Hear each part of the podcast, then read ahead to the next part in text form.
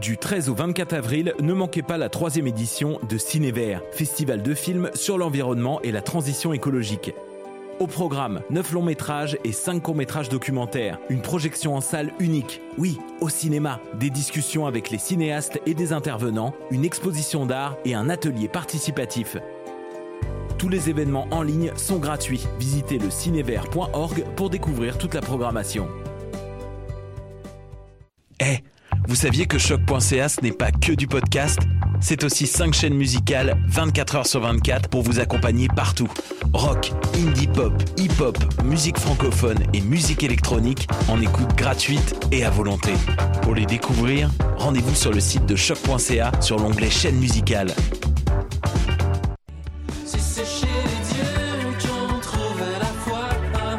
Salut, c'est Valence. Vous écoutez choc.ca.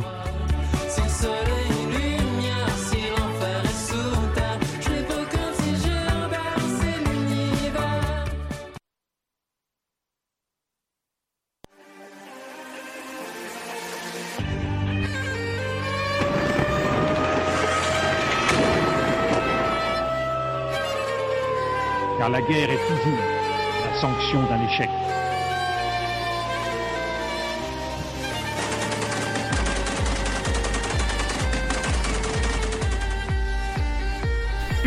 On croit en notre capacité à construire ensemble un monde méga.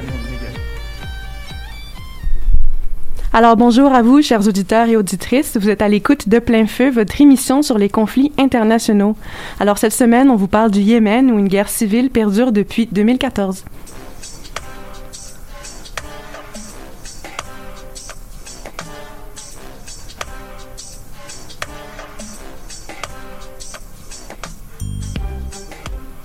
Avant de plonger dans le vif du sujet, on vous rappelle que vous pouvez interagir en tout temps avec nous par l'intermédiaire du Facebook Live de l'émission ou en nous écrivant sur notre page Facebook. Tout d'abord, c'est moi-même, Sarah, qui retrouve la barre de l'animation pour notre avant-dernière émission de la saison, mais aussi ma dernière émission à animation déjà. euh, et Eliane est à mes côtés en régie. Alors cette semaine, on fait plein feu sur le Yémen où une guerre qui oppose le gouvernement aux rebelles autistes perdure depuis six ans et plonge le pays dans l'une des pires crises humanitaires mondiales. Il y a six ans, l'Arabie saoudite lançait une intervention militaire destinée à venir à bout de la rébellion des Houthis dans le nord, un groupe euh, soutenu par l'Iran et qui venait menacer le régime établi à l'issue du printemps arabe. Aujourd'hui, le Yémen est surtout le champ de bataille d'une guerre par procuration entre l'Arabie saoudite et l'Iran, mais il faut savoir que cet oublié du Moyen-Orient est traversé par des violences qui, rem qui remontent au-delà des six dernières années. On pourrait penser aux révoltes tribales, au développement de la présence d'Al-Qaïda, ou plus récemment euh, à Daesh, ou encore au printemps arabe dans lequel le pays, euh, depuis lequel pardon, le pays est entré euh, dans une nouvelle guerre civile. Alors je laisse maintenant, euh, sans plus tarder, la parole à Cheyenne qui va lire la, la mise en contexte de Yonis qui ne peut malheureusement pas être présent aujourd'hui avec nous. Donc salut à toi Cheyenne. Salut. Donc à toi de, de mettre à la table, de nous faire un survol historique des événements précurseurs qui ont mené aux dernières années assez mouvementées là quand même que le pays a connues. Alors, euh, durant la guerre froide, le Yémen était coupé en deux. Une région sud ayant reçu son indépendance de l'Empire britannique en 1967 et une moitié nord contrôlée par un roi puis, par une junte militaire inspirée par Nasser et qui entre immédiatement en guerre civile. Faut savoir que Ben Abdel Gamal Nasser en Égypte a inspiré tout un tas d'imitateurs nationalistes arabes, dits officiers libres, qui ont pris le pouvoir contre les vieilles monarchies dans pas mal de pays arabes. Mais pour en revenir au Yémen, c'est que le début d'une très longue liste de conflits intra-États qui semble s'allonger jusqu'à ce jour. Oui, tout à fait. Puis, alors, mais il y aurait quand même eu une unification, là, si je me trompe pas. Alors oui, le pays finit par s'unifier à la toute fin de la guerre froide, en fait, donc comme l'Allemagne en 1990, et se retrouve sous la direction de Ali Abdullah Saleh, ancien président du Yémen du Nord. Il sera alors le premier dictateur du Yémen unifié et ne sera renversé qu'en 2012. Ouais, donc le Yémen a connu seulement là, un dirigeant depuis son unification jusqu'en 2012. C'est assez choquant. ouais, exact. Puis euh, qu'est-ce que tu peux nous dire là sur la politique du Yémen unifié? Alors Saleh, c'est un personnage important pour comprendre la situation au Yémen, car il a quand même influencé la politique du pays depuis la fin des années 70. Il développe avec brio la stratégie classique du diviser pour mieux régner, car le Yémen est un pays avec un très grand nombre de tribus et de confédérations tribales, et Saleh n'hésite pas à, mont à, monter les différentes factions les unes contre les autres afin de rester au pouvoir et d'accaparer euh, les ressources de l'État. Stratégie fort payante pour lui et sa famille, on le remarque. Euh, le problème, c'est que ce style de tour de passe-passe politique finit toujours par vous rattraper, comme on a pu le constater avec Kadhafi en Libye. Et Saleh a tenu un peu plus longtemps, étant forcé de démissionner en 2012. La suite n'est pas simple du tout. Ouais, J'imagine que tu fais référence au printemps euh, arabe ici. Puis euh, comment est-ce que ça a changé là, la politique dans le pays? Alors après coup, son vice-président est nommé président par intérim dans le but de mettre en place une transition en 2012. Il n'avance pas beaucoup, notamment à cause de loyalistes de l'ancien régime, car il est encore en place trois ans plus tard, donc en 2015. Mais c'est à ce moment-là que le gouvernement Hadi est chassé de la capitale Sanaa par les fameux insurgés Houthis, euh, qui sont soutenus par l'Iran, et les loyalistes du régime Saleh, qui entre-temps sont, sont alliés avec euh, les Houthis contre son successeur. Puis justement, Cheyenne, dans ta propre chronique, tu vas nous parler un peu plus tard de ces relations entre l'Iran et les, euh, et les Houthis et autres acteurs importants là. Oui, évidemment. Alors, euh, cette prise de pouvoir par un groupe lié à l'arc ennemi de l'Arabie saoudite, la théocratie chiite iranienne, qui a poussé le royaume à intervenir en 2015 afin de réinstaurer le gouvernement Hadi dans sa capitale, avec le succès qu'on lui connaît. Le problème, c'est que les principaux euh, protagonistes de la coalition ont parfois des objectifs différents quand il s'agit de résoudre la situation dans le pays. L'Arabie saoudite sera heureuse d'avoir un gouvernement yéménite qui lui est redevable et opposé à l'Iran. Et pour cela, elle est prête à s'allier avec des éléments du gouvernement Hadi proches des frères musulmans, pourtant déclarés terroristes en Arabie saoudite. D'un autre côté, les Émirats arabes unis, aussi alliés aux Saoudiens, supportent également des rebelles dans le sud du pays, en partie pour supporter des ambitions territoriales et en partie dans leur croisade euh, contre les frères musulmans avec qui ils ne font décidément jamais de compromis. Écoute, merci beaucoup, Cheyenne, de nous avoir lu la chronique de Yunis, euh, qui, bon, ben, qui a démêlé là, les racines de, de ces tensions au Yémen. Donc, merci. Alors, on va maintenant passer au reportage avec Laetitia. Donc, son tout premier de la saison, là, je tiens à le souligner, puis on, en est assez contente. Alors, pour commencer, euh, comment la guerre, euh, est-ce qu'elle a affecté les Yéménites au quotidien, Laetitia? En fait, il faut dire que la situation humanitaire dans le pays est désastreuse. Chaque matin, 8 millions de Yéménites se réveillent en souffrant de faim. Sinon, 20 millions de personnes, soit le deux tiers de la population yéménite, a besoin d'aide humanitaire quotidiennement, d'après France 24. Depuis que la guerre a débuté en 2014, plus de 230 000 personnes sont mortes à cause des affrontements et de la crise humanitaire. Pour plusieurs, le Yémen semble mourir à petit feu avec sa population compte tenu de l'état actuel du pays. Pour ce reportage, j'ai eu la chance de discuter avec Pierre Baudet, qui est chercheur au Centre d'études sur l'intégration et la mondialisation. Il résume assez bien la situation humanitaire du pays. Donc, euh, écoutons un premier extrait de notre entrevue. Ben, c'est catastrophe. C'est juste euh, au niveau de ici, euh, en cours. Euh, Oui, bon, écoutez, euh, le, le volume, je pense que vous en êtes aperçu, c'était pas très fort. Alors, je vais juste la lire pour euh, être sûr que tout le monde a bien compris. Alors, je cite, c'est une catastrophe avec un C majuscule, et comme l'ONU l'a dit, c'est la plus grande catastrophe humanitaire en cours. Donc, maintenant que ça c'est dit, est-ce que le conflit a des conséquences indirectes sur la population civile? Oui, euh, en fait, la guerre a vraiment chamboulé quasi tout ce qui touche le pays. Euh, le prix de la nourriture et du pétrole a monté en flèche alors que la population yéménite peine à se nourrir. D'après euh, Oxfam, près de deux familles sur cinq sont obligées de s'endetter pour acheter du pain, du riz, de la farine ou des médicaments. Quant à l'accès aux soins de santé dans le pays, le système de santé s'est complètement effondré. En fait, il y a seulement la moitié des centres de santé qui sont en activité et certains hôpitaux ont été détruits en raison des bombardements. C'est clairement un nombre insuffisant en pleine guerre et en pleine pandémie de la COVID-19. Mis à part les hôpitaux, des ponts, des routes et d'autres infrastructures ont été détruits sous la pluie des bombardements. D'ailleurs, Nicolas vous en parlera un peu plus des conséquences culturelles de la destruction du patrimoine. Puis en plus de ça, les, Yéménites ne peuvent pas partir du pays. La population est littéralement prise au piège au sein de leur propre pays puisque les ports et les aéroports sont difficiles d'accès. La population doit quand même se déplacer, mais elle peut seulement le faire à l'intérieur du pays. C'est pour ça qu'on y compte une centaine de milliers de déplacés internes. Puis le pays partage aussi une grande partie de ses frontières avec l'Arabie saoudite, qui est impliquée dans cette guerre, donc fuir vers ce pays n'est certainement pas une option. J'ajouterais aussi que la livraison d'aide humanitaire est ralentie à cause des ports bloqués au moment où presque la totalité de la population en est dépendante pour survivre, comme l'a expliqué M. Baudet durant notre entrevue. Donc écoutons un deuxième extrait. Il y a un port en particulier qui s'appelle Odeida, qui sur la côte ouest. Mais là, le port est. La ville est en pleine guerre. Et puis, euh, donc, euh, les bateaux ne peuvent pas y arriver.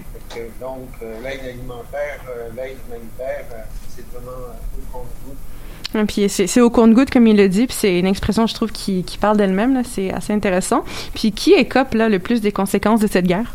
En fait, c'est surtout les enfants qui subissent les conséquences de la guerre, car ils font partie des personnes les plus vulnérables qui sont touchées par ce conflit euh, meurtrier.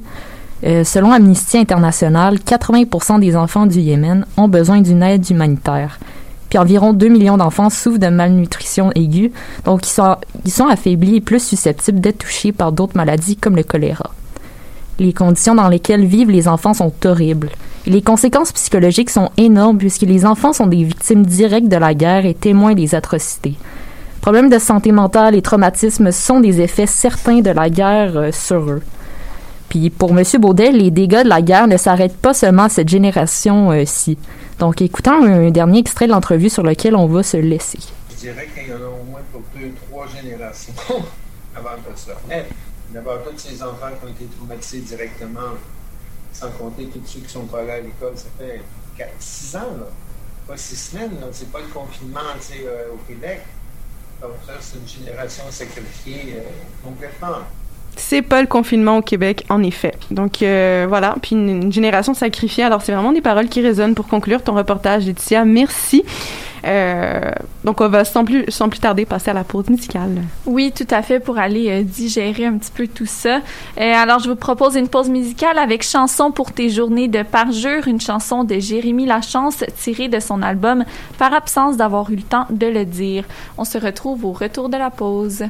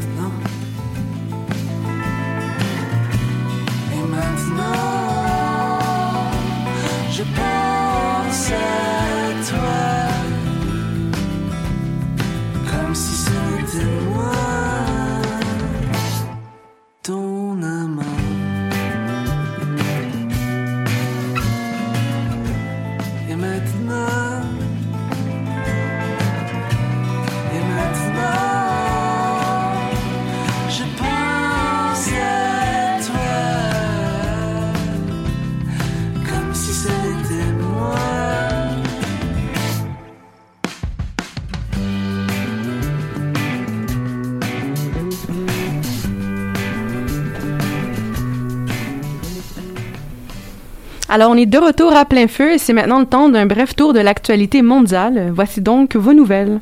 Le président du Venezuela, Nicolas Maduro, devait demander une aide immédiate à l'ONU très bientôt, selon sa déclaration de dimanche dernier.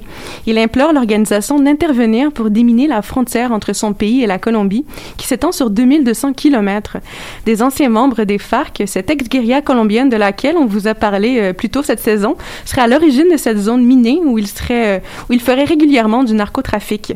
Les deux pays ont une relation extrêmement tendue depuis trois ans, alors que Bogota a reconnu l'opposant de Maduro, Juan Guaido, comme président. Depuis le 3 avril dernier, au Soudan, au moins 40 personnes sont mortes et près d'une soixantaine ont été blessées suite aux affrontements tribaux qui se déroulent dans l'ouest du pays. Le pays a décrété l'état d'urgence dans cette région lundi dernier, engendrant une suspension des vols et de l'aide humanitaire, ce qui pourrait affecter jusqu'à 700 000 personnes selon l'ONU. On note également plusieurs déplacés internes, surtout des femmes et des enfants, qui quittent vers l'est du pays. Le conflit au Soudan, qui a débuté en 2013, a fait déjà des centaines de milliers de morts et plus de 2,5 millions de déplacés. Le premier ministre britannique Boris Johnson a condamné de nouvelles violences survenues dans la nuit du mercredi 7 au jeudi 8 avril en Irlande du Nord. Ces violences surviennent après une semaine d'émeutes dans un contexte de tensions exacerbées par le Brexit. La province britannique connaît des difficultés d'approvisionnement, ce qui a contribué à créer un sentiment de trahison là, chez les unionistes. Le, le feu couvre donc littéralement en Irlande du Nord depuis la sortie du Royaume-Uni de l'Union européenne. Les violences se traduisent notamment par des jets de projectiles et des véhicules incendiés, principalement dans des zones loyalistes à majorité protestante. Finalement, le secrétaire général de l'ONU, Antonio Guterres, a critiqué le stockage excessif de vaccins contre la COVID-19 dans les pays développés. Il les appelle à les partager avec le reste du monde, le seul moyen selon lui de venir à bout de la pandémie. Rappelons qu'à ce jour, il y a près de 40 pays dans le monde où aucune dose de vaccin n'a été administrée, alors que d'autres pays en sont même à vacciner leur population de jeunes adultes qui, eux, sont moins à risque de mourir. Donc, si l'approvisionnement en vaccins suscite des inquiétudes dans le monde, certains y voient une diplomatie vaccinale dans laquelle les intérêts, nationaux et stratégiques sont priorisés. Cette dynamique se joue au moment où la troisième vague de COVID gagne du terrain à l'échelle mondiale. C'est ce qui met fin à vos nouvelles.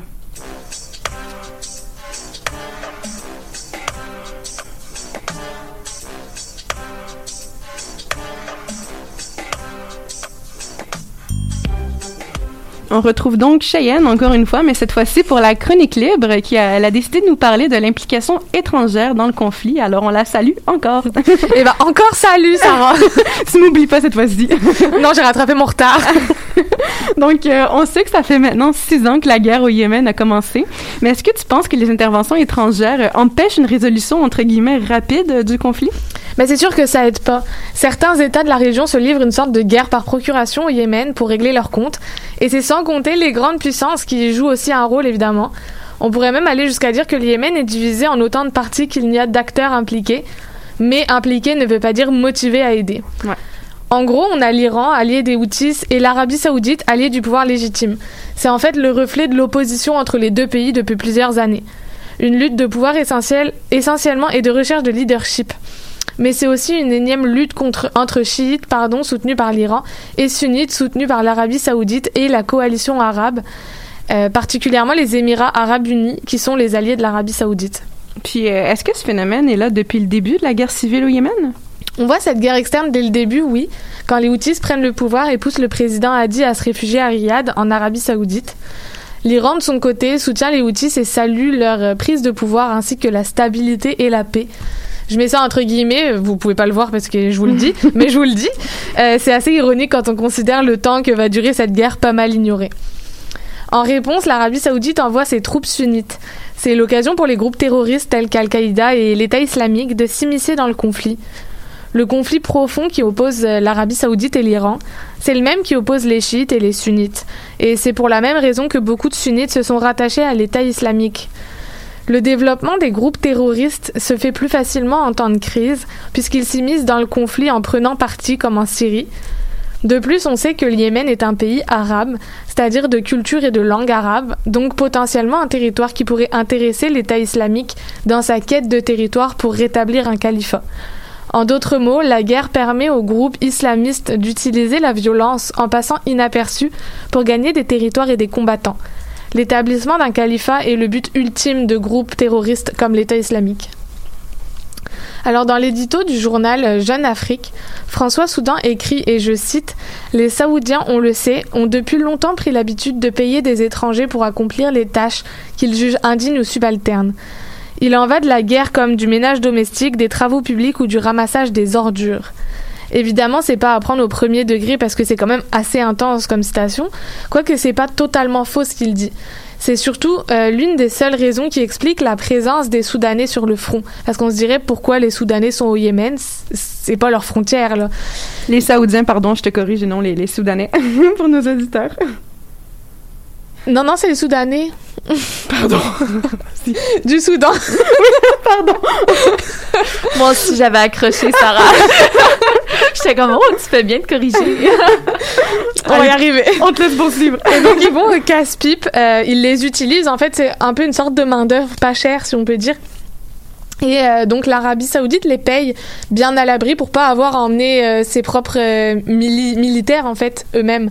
Donc d'après ce même article, l'Arabie Saoudite est l'un des plus gros importateurs d'armes au monde et les garde précieusement sans s'en servir. Ce seraient les restes euh, de contrats mis en place il y a plusieurs années avec les Américains, les Britanniques, les Français, les Chinois et bien d'autres. En échange, le pays obtient une sorte d'impunité.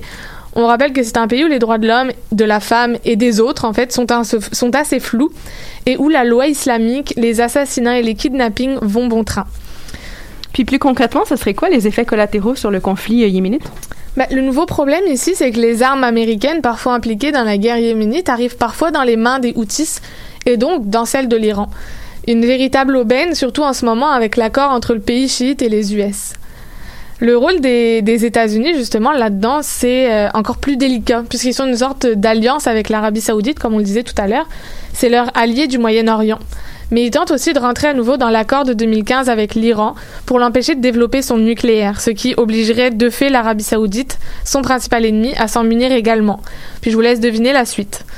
Même si Biden tente d'apaiser l'affaire, comme par exemple reconsidérer le statut de groupe terroriste que Trump avait donné aux rebelles et que Téhéran nie aider financièrement mais pas politiquement, il est pour l'instant dans une impasse et ne peut prendre parti pour l'un ou pour l'autre car il risque un incident diplomatique. Le rôle des groupes humanitaires est assez flou également.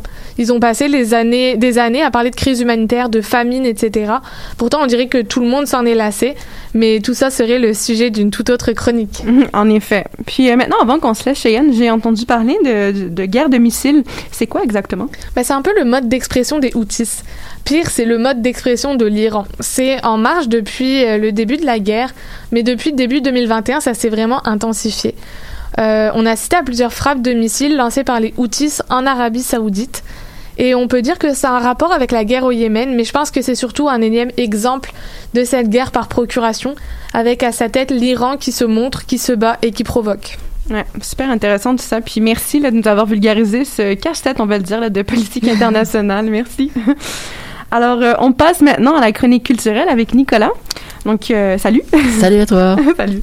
Alors, le Yémen est considéré comme le berceau de la civilisation arabe, donc doté d'une richesse patrimoniale assez incroyable. Le pays est traversé par des mythes, donc euh, qui sont aussi fascinants, là, je dois dire les uns que les autres. Mhm. Puis, mais malgré tout, euh, pour autant qu'ils ont été ravagés. Donc, Nicolas, qu'est-ce qui arrive là au patrimoine yéménite? Alors, bah, pour commencer, il est important de rappeler ce qui se rattache au patrimoine du Yémen. Tout à fait. Alors, le Yémen est reconnu comme l'un des grands centres de civilisation de l'Antiquité. Il renferme des millénaires d'histoire. C'est au Yémen, par exemple, qu'on a trouvé les premiers textes, euh, le premier texte en écriture euh, alphabétique en Arabie. C'est aussi au Yémen qu'on a vu apparaître les premières villes-cités dans la péninsule arabique. Et c'est encore au Yémen qu'on a eu les premiers barrages du monde, dont celui de Marib, qui est le plus célèbre du pays. Euh, retenez bien ce nom, on en reparlera un peu plus tard. Le, Yé- le Yémen hérite donc d'une richesse patrimoniale hors norme et évidemment, bah, tout ce patrimoine, il doit être protégé. En 1980, le pays ratifie la Convention du patrimoine mondial et voit, peu de temps après, trois villes considérées comme des sites culturels inscrites sur la liste de l'UNESCO, Zabid, Shibam et Sanaa, qui est la ville, euh, qui est la capitale actuelle. OK. Puis euh, on voit que les dispositions ont été prises très tôt là, pour reconnaître l'importance du patrimoine yéménite. Est-ce que ça a été suffisant? En fait, dès 2000, l'UNESCO inscrit la ville de Zabid, donc euh, que je viens de, présenter, sur la liste du patrimoine mondial en péril, euh, dans le but d'alerter l'opinion publique sur l'absence de politique de conservation. À l'époque, c'était plus de 40% des maisons traditionnelles qui étaient déjà détruites pour faire place à la construction, des constructions en béton. En 2015, la ville est rejointe par les villes de Sanaa et Shibam, menacées par les bombardements de la coalition arabe. Alors, ils ont, ont causé énormément de, dégâts aux civils, ces bombardements. On comptait des milliers de morts, des millions de déplacés, des risques d'épidémie, pas seulement euh, dus à la Covid-19, et aussi des risques de famine. Et au-delà de tout ça, il y a un risque important de destruction pardon, de monuments historiques. On parle de temples, de citadelles, de forts, de musées, de sites archéologiques, de mosquées. Euh, rien n'a été épargné en fait. Euh, je ne sais pas si vous vous souvenez, mais en août euh, 2015, on parlait beaucoup de la destruction du site de Palmyre en Syrie ou encore du site de Nimroud en Irak quelques mois plus tôt. Euh, voilà. Puis tu nous parles des sites de Palmyre et de Nimrud, mais est-ce qu'on sait euh, les destructions au Yémen, c'est quelles destructions au Yémen qui ont été relativement moins médiatisées que celles en Syrie ou en Irak, par exemple? En fait, à partir de mars euh, 2015, l'Arabie Saoudite a mené plusieurs raids aériens dans l'objectif de repousser les rebelles houthis de la capitale yéménite Sanaa, euh, dont ils avaient pris le contrôle. Quelques mois plus tard, le barrage de Marib, euh, que je vous, présentais euh, un peu plus tôt, euh, qui a été construit au 8e siècle, a été bombardé à deux reprises en mai et en juillet 2015 par la coalition dirigée par l'Arabie Saoudite. Pourtant, il représentait ni une cible militaire, il était situé dans une zone inhabitée et il avait finalement pas de valeur stratégique. Évidemment, d'autres lieux plus stratégiques cette fois ont été ciblés. Euh, des mosquées historiques, d'anciennes villes, euh, des citadelles euh, qui ont été visées donc par la coalition saoudienne. Et comme si c'était pas suffisant, quatre musées ont été endommagés par les pilonnages aériens, dont le musée régional de Damar euh, et le musée national de Sanaa. On note aussi que le musée national de Taez, détruit en 2016, montre la résilience du Yémen face au, face au conflit. Je m'explique. Prenons l'exemple euh, de ces façades. L'une qui a été restaurée rappelle la grandeur du pays, euh, de ce pays de la civilisation arabe. L'autre, qui est restée en morceaux, témoigne des ravages de ce conflit dévastateur. En 2017, euh, en 2019, pardon, le maire de la ville s'est insurgé que les dégâts causés au Yémen émeuvent moins la communauté interna- internationale que les autres pays occidentaux. Il prend l'exemple de la cathédrale de Notre-Dame de Paris, qui a, elle, récolté près d'un milliard d'euros très rapidement. Super exemple. euh, Ouais, vraiment, c'est- choquant euh, le contraste entre les deux. Ouais. Ramzi Aldamini, le directeur du musée, a déclaré à l'agence France Presse euh, que le musée foisonnait d'antiquités rares, dont des manuscrits, des sculptures en pierre, des épées ou encore des boucliers. Alors la bonne nouvelle, euh, si on peut dire ça, c'est que le musée devrait pouvoir ouvrir ses portes en 2023 à condition que le conflit cesse, euh, bien évidemment.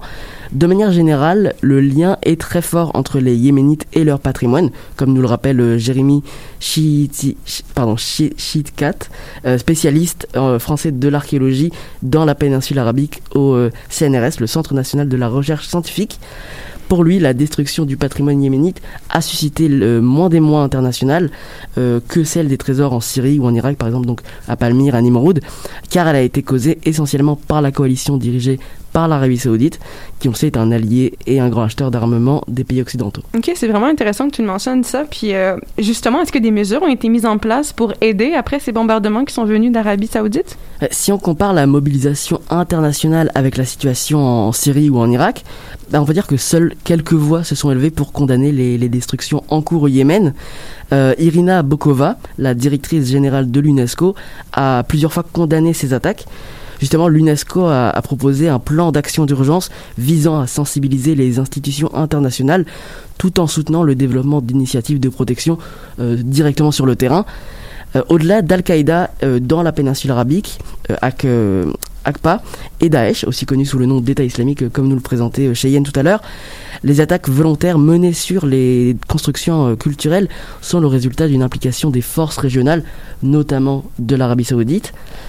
Euh, tout ça pour dire que les bombes qui ont frappé la capitale yéménite Sanaa ont fait des victimes et endommagé l'un des joyaux urbains les plus précieux du monde islamique, laissant la ville vulnérable aux conflits en cours, aux pénuries alimentaires et au choc climatique. Le soutien apporté par les pays occidentaux à la coalition arabe les rend en partie responsables de ces actions et des destructions. Aujourd'hui, les Yéménites se sentent humiliés à travers le mépris affiché pour leur patrimoine, euh, en raison d'un manque de médiatisation.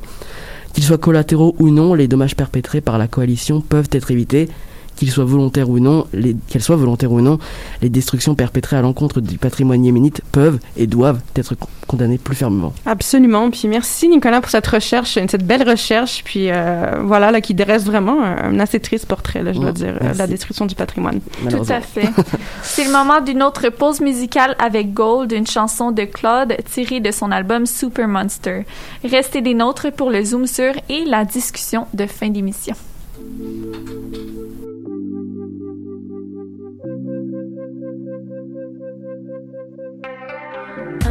It's a problem. I like falling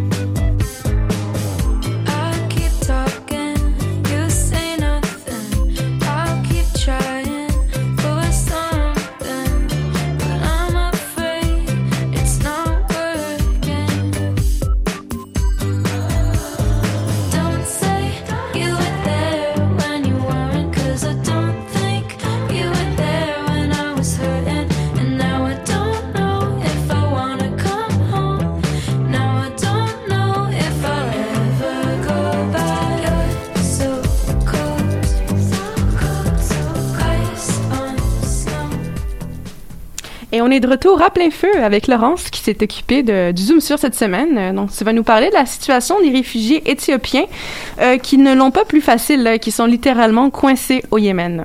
Oui, Sarah, ils sont des milliers, des Éthiopiens qui fuient eux aussi un conflit violent, destructeur et meurtrier, celui qui sévit dans la région du Tigré, au nord de l'Éthiopie. On en avait d'ailleurs euh, parlé à cette même émission-là à l'automne dernier. Pardon. Donc, selon les chiffres de l'Organisation internationale pour les migrations, ce serait environ 139 000 personnes, des hommes et quelques femmes et enfants, qui auraient emprunté la route partant de la Corne de l'Afrique dans l'espoir de se rendre en Arabie saoudite, pays voisin du Yémen. De ce nombre, je dirais faramineux, c'est près de 90% des passants qui sont éthiopiens. Le hic, ou plutôt l'impasse, c'est qu'à cause du conflit au Yémen, ces hommes et ces femmes ont de la difficulté à atteindre leur destination. Plusieurs sont bloqués à l'arrivée des grandes villes ou sur la route. Ils sont emprisonnés ou encore meurent de faim ou de soif dans un pays où la famine ne connaît pas de nationalité. En 2016, on rapportait d'ailleurs qu'un officier, visiblement dépassé par le nombre de migrants, dans un pays où l'aide humanitaire ne suffit déjà pas, avait emprisonné des milliers de passants sans eau ni nourriture suffisante à la survie. Donc, si je comprends bien, là, on tente de fuir une situation extrêmement difficile pour finalement être pris dans un pays où la situation est pas vraiment meilleure, là. Euh, oui, tu as malheureusement bien compris. Et non seulement ça, mais avec l'arrivée de la COVID-19, la situation s'est dégradée. Deux cas de figure ont été observés. Le premier, les migrants pointés du doigt par les autorités comme étant des agents propagateurs du coronavirus attendent, euh, floués et confus dans les périphéries des grandes villes comme celles d'Aden, d'Adan, de Marib ou de Tchabwa. Il faut savoir que ces migrants font affaire avec des passeurs qui chargent l'équivalent de 750 dollars canadiens, plus ou moins. Et pour la plupart, la traversée représente toutes leurs économies. Donc, retourner en Éthiopie n'est plus une option. L'autre cas de figure, qui est vraiment loin d'être mieux, c'est même euh, pire, selon moi, c'est d'être pris en otage par des rebelles. Donc, les rebelles profitent en fait de l'épidémie pour rançonner les migrants. Depuis le printemps 2020, ils les emprisonnent systématiquement à Saada, puis les transfèrent dans un centre de détention de la capitale. Et pour être libéré, il faut payer, et c'est cher. Ouais. Puis là, on pourrait se poser la question quand même, pourquoi tenter le voyage et traverser un, un pays en guerre dont la situation est qualifiée, comme on mentionnait, de, de pire crise humanitaire actuelle? Mhm. Ben, ce qui arrive en fait, c'est que la plupart de ces migrants ne savent pas ce qui va arriver. Euh, ils tentent le voyage, mais dans certains cas, ils ne sont pas au courant de la dangerosité du trajet parce que les passeurs leur vendent un voyage, euh, je voudrais dire, le clé en main, on s'occupe de tout, ça va être facile. Mais en fait, il y a plus de 9000 kilomètres de danger et d'obstacles potentiels entre la côte qui fait face à l'Éthiopie et l'Arabie saoudite. Sinon, un autre facteur qui explique le voyage des migrants, c'est que, bon, eux-mêmes, ils fuient un, leur propre pays où ils sont en danger. Et la plupart ne savent même pas qu'ils se dirigent vers un autre pays détruit par une guerre qui perdure. Plusieurs croient qu'ils accostent directement en Arabie saoudite. Du moins, c'est ce qu'affirme en entrevue au journal Le Monde Mohamed Bark, un employé d'une petite ONG yéménite qui vient en aide aux enfants descendus seuls des bateaux. C'est bien triste tout ça, mais quand même fort intéressant. Merci, la Laurence, de nous avoir dressé le, le portrait de, de cette communauté de réfugiés éthiopiens. Ça m'a fait plaisir. Alors, ben, Liane, je te lègue maintenant le flambeau de l'animation euh, pour la discussion. Je pense que ta dernière ani- animation de- du débat, là, c'est-à-dire euh, quand même, tu vas animer la prochaine émission. Alors, euh, qu'est-ce que tu vas aborder cette semaine? Bon ben merci Sarah. Euh, alors pour la discussion de cette semaine, on va parler d'un sujet euh, maintes fois discuté hors d'onde et le Yémen en est l'exemple parfait. En fait, on s'intéresse à la présence de la guerre au Yémen dans les médias. On le voit parfois, le Yémen semble être devenu un peu ce porte-étendard de la guerre dans le monde avec des hashtags comme Yemen Can't Wait et Free MENA. Il y a eu des mouvements également sur l'absence du Yémen dans les médias. On dénonçait cette guerre dont personne ne parlait. On l'a vu en 2017, en 2019, même en 2020. Voici donc mes questions aujourd'hui pour Laurence et. Euh, selon vous, les filles, est-ce que le Yémen est en effet devenu euh, le symbole de la guerre rapidement? Puis après ça, je vais vous relancer sur, euh, sur autre chose. Allez-y. Ben, je pense que oui, dans un sens, c'est devenu un symbole de la guerre, mais pas forcément parce que c'est une, une guerre qui a plus euh, qu'une autre, mais plus parce que elle, arrive dans un contexte, dans une situation actuelle où c'est plus facile de la mettre en avant déjà, puis aussi parce que on, on en parle plus. c'est une guerre qui est plus accessible dans un sens par les médias, mais en même temps qui est plus éloignée de nous, qui nous concerne moins. Donc on en a plus, on a plus l'occasion d'en parler, je pense. Euh, mais reste que même si toutes les guerres sont différentes les unes des autres, euh, une guerre c'est une guerre. Ça fait des morts, ça fait ça, fait des morts parmi les civils, ça implique des acteurs. Puis bah, c'est toujours aussi terrible que ce soit au Yémen ou ailleurs. Mhm. Ben, je vais y aller avec euh, ma, ma collègue de débat à chaque semaine, euh, un peu dans la même ligne d'idées. Par contre, pas pour les mêmes raisons. Je pense que oui, le Yémen fait un peu partie des, euh, des symboles de la guerre, mais beaucoup parce que les images qu'on voit également sont, sont frappantes. Donc, je sais pas si c'est un conflit euh, dont on parle plus dans les médias, mais c'est un conflit qui touche les civils, beaucoup d'enfants. Euh, des enfants qui ont de la misère à même se rendre dans les hôpitaux, là, qui sont, qui sont victimes de malnutrition. Donc, les images qu'on voit vraiment touchent euh, les gens énormément, ce qui fait du Yémen un peu, le, c'est ça, le symbole des effets Mhm. euh, dévastateurs de, de la guerre. Mais Vas-y, vas-y. Ben, c'est parce que je voulais juste rajouter à ça, c'est que je pense qu'aussi c'est amplifié par le fait que euh, les, la communauté internationale a mis du temps à s'impliquer dans la guerre au Yémen, ce qui fait que les ONG se sont beaucoup euh, impliquées plus que de raison et euh, nous ont beaucoup, euh, ben, ont pris presque le, le pas sur les médias en, en annonçant la famine, en annonçant cette crise humanitaire. Et euh, du coup, ça, ça a mis l'emphase vraiment sur des conséquences importantes euh, qui sont peut-être pas mises autant de l'avant dans Ouais. d'autres guerres plus médiatisées dès le début. Puis, euh, bon, il nous reste euh, quelques minutes seulement. Je veux Non. vous entendre sur... euh, toujours, toujours. toujours sur une autre question. Euh, bon, si on parle pas du Yémen dans les médias, est-ce que c'est la faute du Yémen?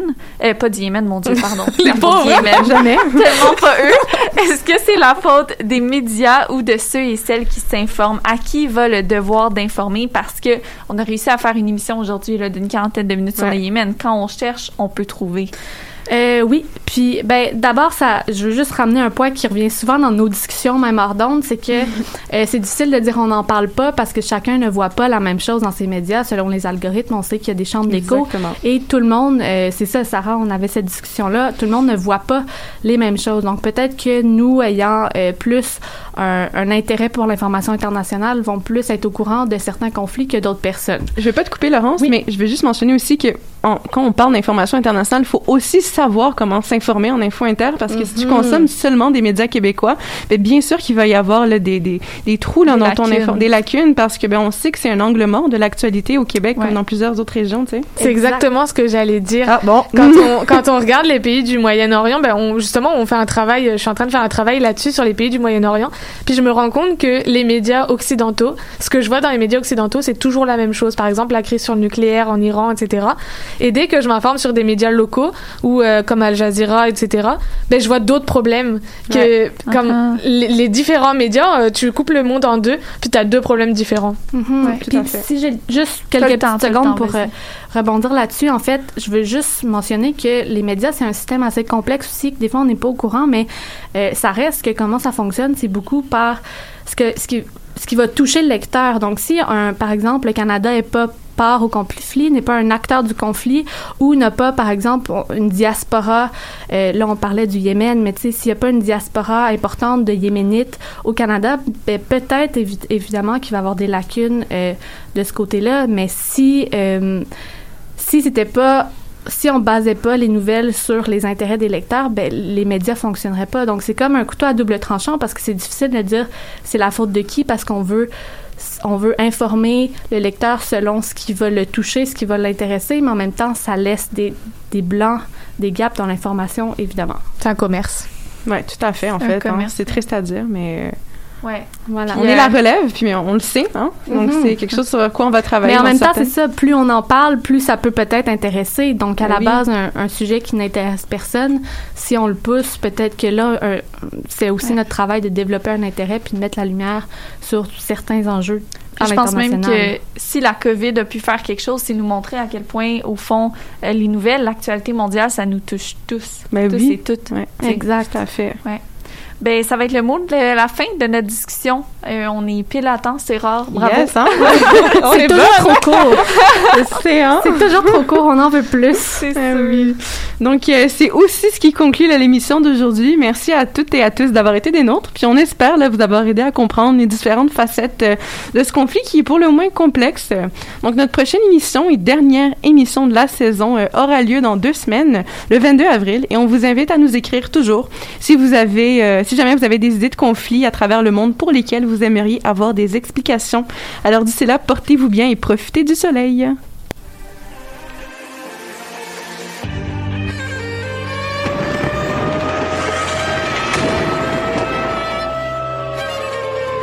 car la guerre est toujours la sanction d'un échec.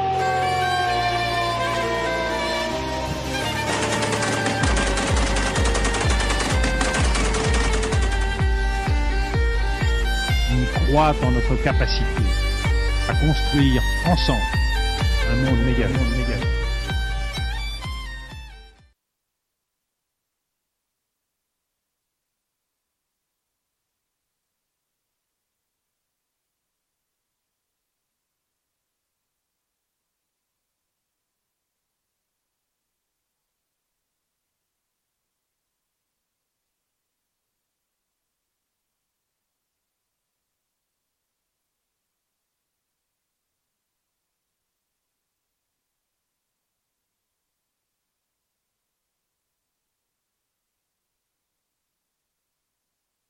Chante,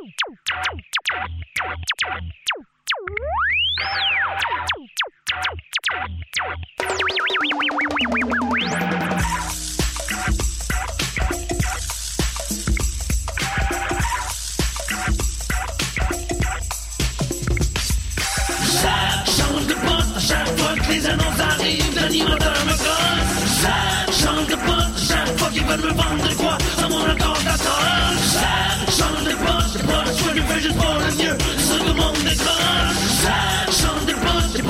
Les chaînes sans exception, je du encore. Je Les émissions à sensation, je t'année Qui décomposent dans nos programmés Je boycotte Les compagnies qui font tout leur profit Ce sont des téléspectateurs qui perdent la moitié de sa vie. L'information concentrée transforme Pour nous faire croire à ce qu'ils veulent